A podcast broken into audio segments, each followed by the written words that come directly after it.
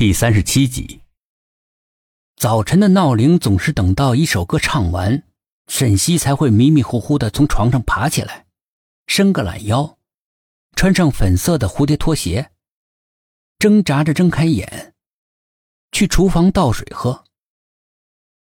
沈西咕咚咕咚的一口气把水喝下去，揉揉自己腰酸背疼的身体，毕竟很久没运动了，跟着丙南去滑雪场，运动量大的。让身体有些受不了。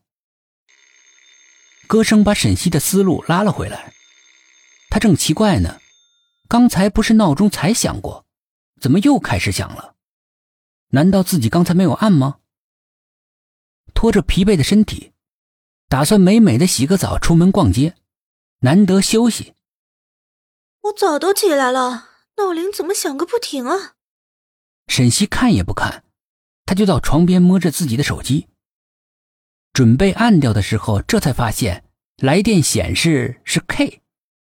突然间睡意全无，他按下了接听键。怎么这么久才接电话？楼下，赶紧！我以为是闹铃，不好意思啊。那个，我再问一下，是干嘛呀？我今天打算去逛街的。啊，喂喂！没等沈西说完，电话就挂了。我去！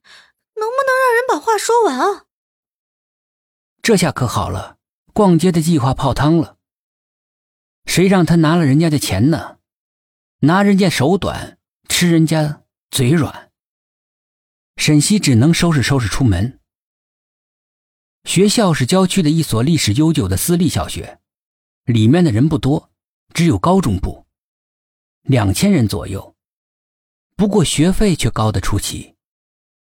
学生大多是海归和想在中国居住的外国人。学校教授的是英语、法语、西班牙语、阿拉伯语等多门外语，主要的课程就是金融学，礼仪也是学校负责的主要课程。还会定期的组织学生打高尔夫、攀岩等活动。怎么看都是为以后接替家族企业的少爷们开设的学校。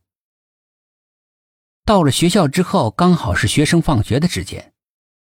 学校的门是巨大的铁门，雕刻着精美的花纹，四周的灌木丛包围着。透过铁门可以看到跟两层楼一样高的西式钟表楼，特点是尖塔高耸、尖形拱门、大窗户，还有绘有圣经故事的花窗玻璃。在设计中利用了尖肋拱顶、飞扶壁。修长的树柱，营造出轻盈修长的飞天感，以及新的构架，再结合镶着彩色玻璃的长窗，使教堂内产生一种浓厚的宗教气氛。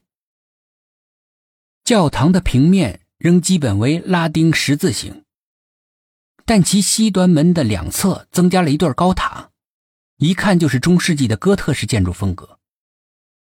可想而知。这个学校欧洲人居多，大多是基督教的信徒。清脆的钟表有节奏的敲响了六下，声音一下子把人拉入到了那个高中时代。一群穿着校服的男男女女从教学楼里面走出来，校服是纯白色的衬衫，银灰色的外套上还装饰一圈金色的流苏，纯手工的风格裁剪，扣子是黑色的。